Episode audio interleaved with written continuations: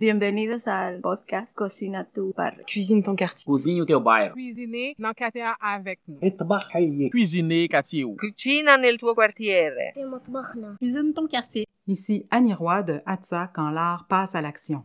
Je suis allée dans cet arrondissement montréalais à la rencontre des personnes réfugiées et immigrantes, de ceux et celles qui les aident dans leur intégration et des artistes qui s'en inspirent pour vous offrir ce grand parcours balado Cuisine ton quartier. Ouvrez votre cœur et vos oreilles et bonne rencontre.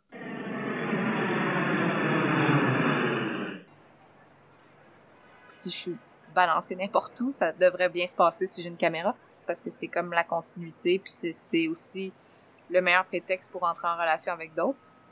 Ça, c'est sûr que ça vient avec moi. Puis j'apporte de la sauge aussi. Fait que comme ça, je nettoie où je m'en vais.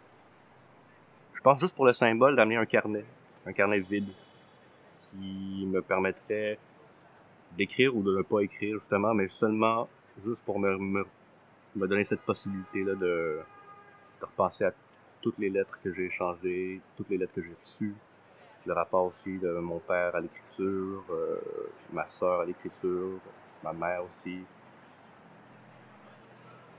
Bonjour, je m'appelle Joanie Lafrenière. Salut, je m'appelle Paul Top, Bienvenue dans la balado. je cuisine ton quartier.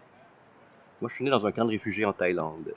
Je suis arrivé ici à l'âge d'un an, à Montréal à l'âge d'un an et demi. Euh, mes parents ont euh, fui le Cambodge dans les années 80. Donc, je suis né en 84. Donc, pendant quatre ans, ils ont euh, vécu dans les camps de réfugiés. Ma sœur, c'est la première citoyenne canadienne de notre famille. Moi, j'ai eu ma citoyenneté seulement en 93, donc des années plus tard. Ben, moi, je suis née à Saint-Gabriel de Brandon. Je suis un enfant de la Brandonie, donc c'est dans l'anneau d'hier. Culture pop, c'est vraiment quelque chose qui, euh, m'intéresse beaucoup à travers mes projets, de m'intéresser euh, à l'histoire de Monsieur, Madame, tout le monde, parce que je pense que souvent, on est beaucoup dans la culture de la vedette. Puis euh, ça m'arrive souvent quand je m'intéresse aux gens, je suis comme, OK, j'aimerais ça vous prendre en photo, j'aimerais ça que vous me racontiez votre histoire. Non, non, moi, je suis pas intéressant, je suis pas intéressant. Puis ça me fascine toujours à quel point le décalage est grand entre la perception qu'ils ont d'eux-mêmes versus ce que moi, je peux trouver de fascinant, puis comment chacun a une histoire, en fait, puis c'est ce qui me passionne dans l'idée du documentaire, puis de trouver des personnages euh, plus grands que nature, mais dans tout ce qui est culture de masse, plus culture pop. Moi, je pense que j'ai jamais senti le déracinement, mais je l'ai senti par rapport à mes parents. J'ai grandi avec euh, deux cultures, une culture à l'intérieur qui est celle de ma famille, était stricte, euh, avec des valeurs très cambodgiennes, et une à l'extérieur quand j'ai découvert l'école primaire. Mais c'est en première année où je suis arrivé dans une école complètement francophone que là j'ai vu un début de dé- décalage. Puis je pense que c'est euh, exacerbé durant mon adolescence où, comme tous les adolescents, on cherche à se, se mettre en opposition à nos parents. Donc, en plus de cette fièvre-là d'adolescence, j'avais en plus la question identitaire où je me disais, bon, ben, euh, tous les gens autour de moi, c'est des Québécois nés ici, francophones, catholiques, puis c'est la majorité dans mon école, j'ai envie d'être comme eux. Fait que je vais me mettre comme eux, donc pour être comme eux, je vais être même en opposition à ma culture cambodgienne. J'ai tout fait pour, entre guillemets, renier mon identité cambodgienne. Tout ce qui est relié à ça, tout ce qui est euh, la famille, euh, la sévérité, euh, l'éducation. J'avais un goût de liberté. Donc c'est pour ça que j'ai euh, j'ai comme mis un couvercle sur cette marmite-là qui m'a rattrapé plus loin, puis qui a été la matière pour mes premiers films. Donc j'ai fait beaucoup de films sur l'identité, le questionnement euh, personnel. L'immigration a toujours été euh, un fil rouge dans mes thèmes. Donc j'ai toujours euh, été touché par l'histoire d'immigration. Donc c'est pour ça que j'ai fait Bagage avec Elissa Lefebvre, euh, qui est aussi l'idéatrice de ce projet euh, que je fais aussi avec Joanie, qui est Racine Croisée. C'était quand même nouveau pour moi, euh, ce type de projet-là. Puis je trouvais ça vraiment intéressant quand Mélissa m'a approché pour me le proposer parce que je me suis dit, OK, ben c'est aussi l'idée de faire quelque chose qui a un sens dans la rencontre, de mettre des gens en relation. C'est que tu deviens un peu le pont. Le pont qui permet à d'autres de se rencontrer, de connecter ensemble. parce qu'il y avait justement les jeunes du projet Racine Croisée qui étaient des jeunes nouvellement arrivés ici, donc qui n'avaient pas non plus leur famille, donc leurs grands-parents. On est allé chercher des grands-parents qui, eux, vivent peut-être un petit peu plus de solitude, qui ont peut-être moins de jeunes autour d'eux. Fait qu'il y avait comme un, une rencontre. C'était vraiment la, la, belle rencontre. Puis euh, à travers les ateliers que Mélissa a mis en place, le premier atelier a été super touchant parce que les jeunes avaient fait des biscuits. Puis là, tout le monde, c'est aussi s'apprivoiser. C'est ce que je trouve aussi beau à travers le documentaire ou à travers la rencontre, c'est que tu as toute cette danse-là où, ah, t'es qui toi? Puis comment tu comment t'arrives à aller vers l'autre? Puis là, il y en avait qui avaient fait les biscuits. Puis là, les, les, les, les plus vieux racontaient leurs histoires. Puis comme ça pleurait beaucoup. Puis là, j'étais là, oh mon Dieu, OK, on va vraiment vivre quelque chose de, de beau et d'authentique. Ça m'a beaucoup touchée. Puis, tu sais, j'avais aussi vu Bagage. Euh, c'était vraiment un, un, honneur de pouvoir embarquer avec eux dans ce projet-là. Donc, Racine Croisée, c'est euh, l'idée originale de Mélissa Lefebvre, qui est une euh, prof euh, d'art dramatique à l'école secondaire Paul Gérin Lajoie. Puis, elle a toujours eu une sensibilité pour créer des espaces de création, des espaces de confidence pour que les jeunes, parce qu'elle travaille avec des jeunes, euh, des nouveaux euh, arrivants, elle trouve un moyen créatif pour que ces jeunes-là puissent euh, prendre possession de leur récit et grandir de ça. Faut dire que ces jeunes-là, elle les connaît depuis longtemps, elle a des classes d'accueil depuis des années, puis elle entendait souvent ces jeunes-là s'ennuyer de leurs grands-parents. Il y a beaucoup de défis en arrivant ici, euh, défis de, de, la langue, défis d'adaptation, euh, de l'école, tout ça. Mais il y avait un thème qui revenait souvent, c'était les grands-parents. Les grands-parents qui étaient restés dans leur pays d'origine. Donc, il y a eu cette idée-là de faire une rencontre entre ces jeunes-là et des grands-parents ou des personnes âgées vivant à Montréal. Et euh, ce qu'on voit dans cette exposition-là, c'est le, le, travail créatif de Joanie, qui a mis en scène avec la collaboration de ces, de ces jeunes et de euh, ces euh, aînés-là, des photos où on voit vraiment une rencontre. Une rencontre dans les idées, une rencontre, euh, une rencontre intergénérationnelle. Mais aussi une rencontre où il y a, où il y a le côté ludique, où on, on part un petit peu ailleurs. C'est comme, il y a des, ils ont des costumes, tu sais, il y en a qui sont, tu sais, comme Jacques qui est en Elvis, un Elvis assez intéressant d'un certain âge, c'est comme Elvis à la fin de ses, bonnes années. Puis il y avait tout ce côté-là où on est allé dans le costumier, il sortait des trucs, puis on, on les idées. Puis ça, pour moi, c'était vraiment riche et stressant à la fois. C'était comme, oh shit, ok, il y a beaucoup de gens à gérer. Puis comment on va faire pour qu'on arrive à se, rejoindre aussi sur comme une conception visuelle, puis qu'il y ait quelque chose de, cohérent, mais que ça, ça dénature pas ce que eux voulaient. Fait qu'il fallait comme les encadrer, mais trouver le bon équilibre. Mais jouer. Il y avait vraiment l'aspect jeu, puis ça, je pense que ça cadrait aussi bien avec euh, la vision euh, de Mel qui arrive de, l'art dramatique, puis du jeu, puis de, côté justement ludique.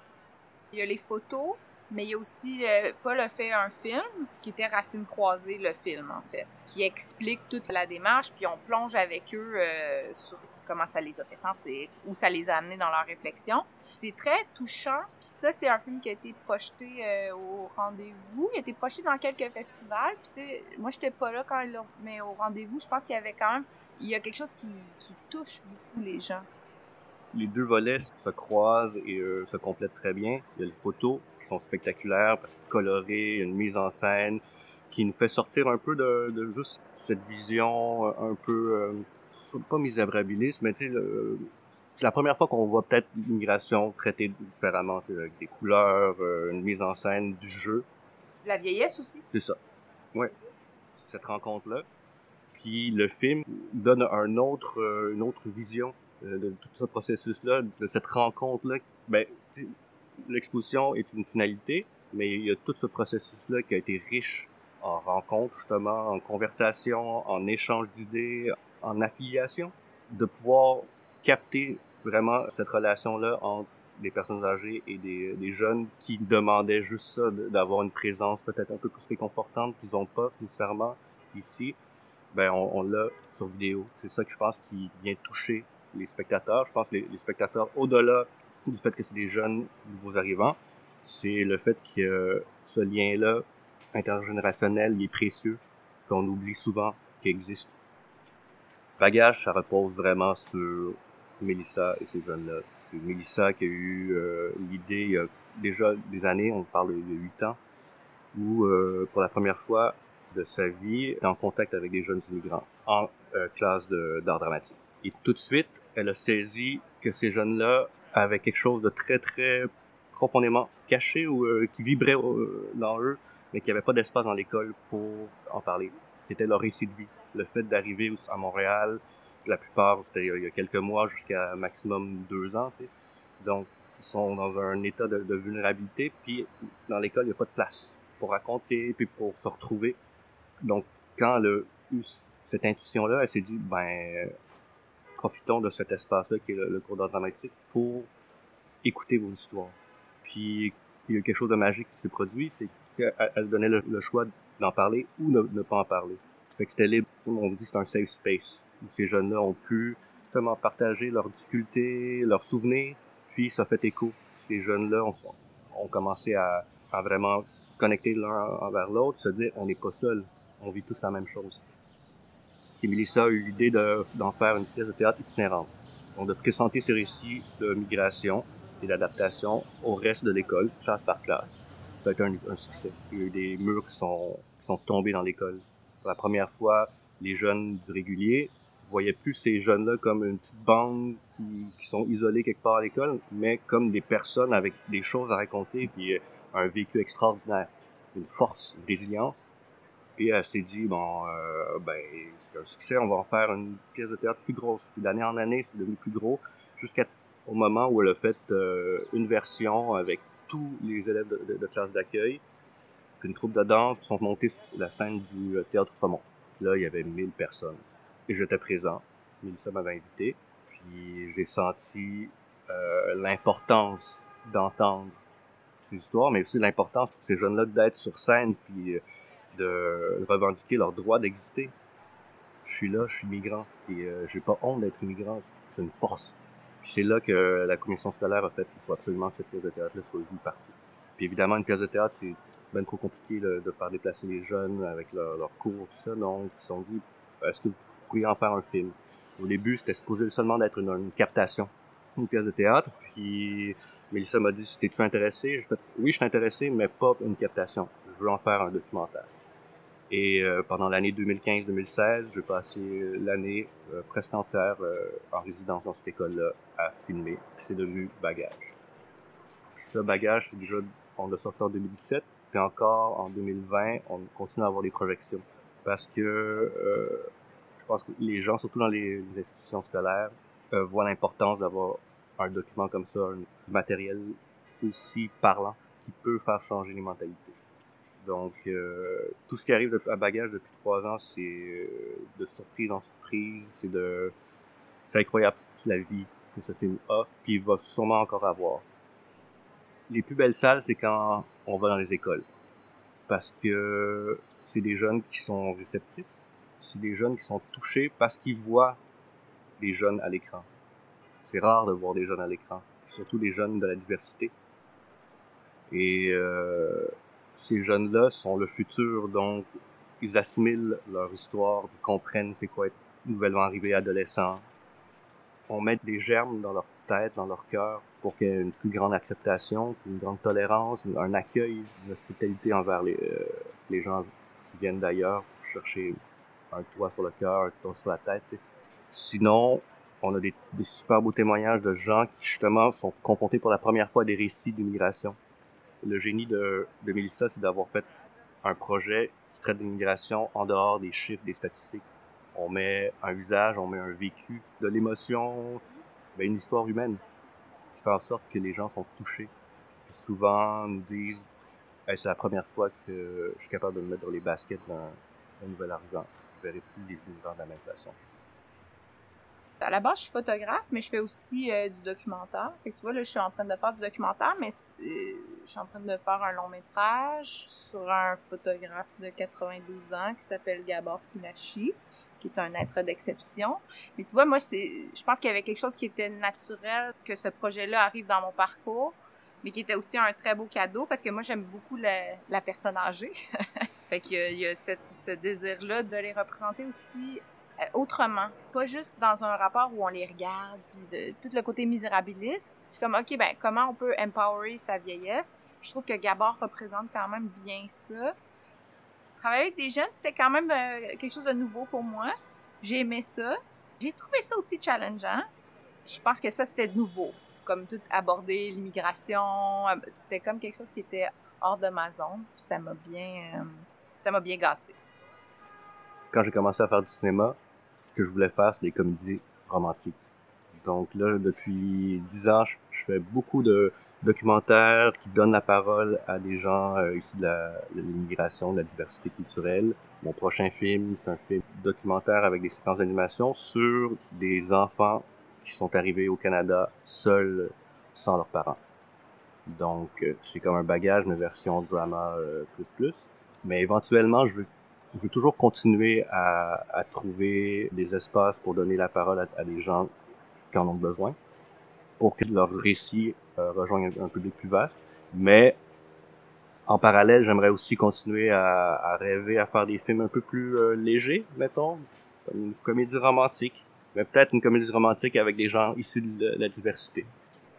J'aimerais continuer à, à explorer, je suis encore en mode exploratoire, donc tout est possible.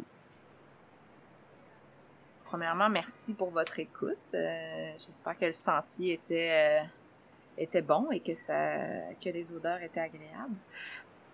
Moi, je souhaite de la patience. Je souhaite de la patience aux gens. Je m'en souhaite aussi. C'est un bon skill à avoir. Ça veut dire qu'on va être beaucoup plus tolérant comme individu et comme société. Sinon, à travers euh, ma pratique, ben, je souhaite que justement, on puisse euh, arrêter d'être jugeant un peu, qu'on puisse ouvrir vers euh, d'autres réalités, mais qu'on puisse continuer de rire aussi. Fait que c'est, toujours cet équilibre-là entre rire avec et non rire de. Dans la même veine de- que la patience de Joanie, je dirais juste de prendre le temps.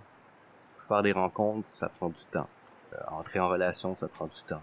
Connaître l'autre, prendre le temps d'écouter l'autre avant de se faire une idée, ça prend du temps. Dans une époque où on est très réactif, on s'isole dans nos positions, alors qu'il faudrait faire des ponts. Mais pour faire des ponts, ça prend de l'effort et du temps. Donc je nous souhaite de prendre ce temps-là. Ça fait juste apporter de la richesse après. Au niveau de la, création, je dirais la même chose, prendre mon temps. Prendre mon temps de de pas être pressé à, à avoir les résultats tout de suite, mais prendre le temps de développer ce que je suis. Merci encore de votre écoute. J'espère vous retrouver tout au long du parcours balado. Je vous dis à la prochaine.